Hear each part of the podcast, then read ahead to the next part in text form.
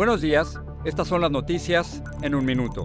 Es viernes 22 de septiembre. Les saluda Max Sides.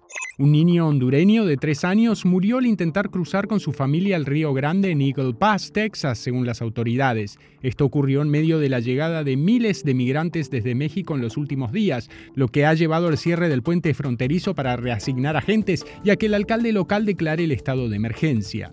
La policía encontró gran cantidad de fentanilo y otras drogas en la guardería de Nueva York donde murió un bebé tras intoxicarse con el opioide. Los narcóticos fueron hallados en un compartimiento oculto un hombre y una mujer hispanos fueron arrestados por la muerte del menor. Las autoridades difundieron la conversación con el 911 del piloto que se eyectó del avión F-35.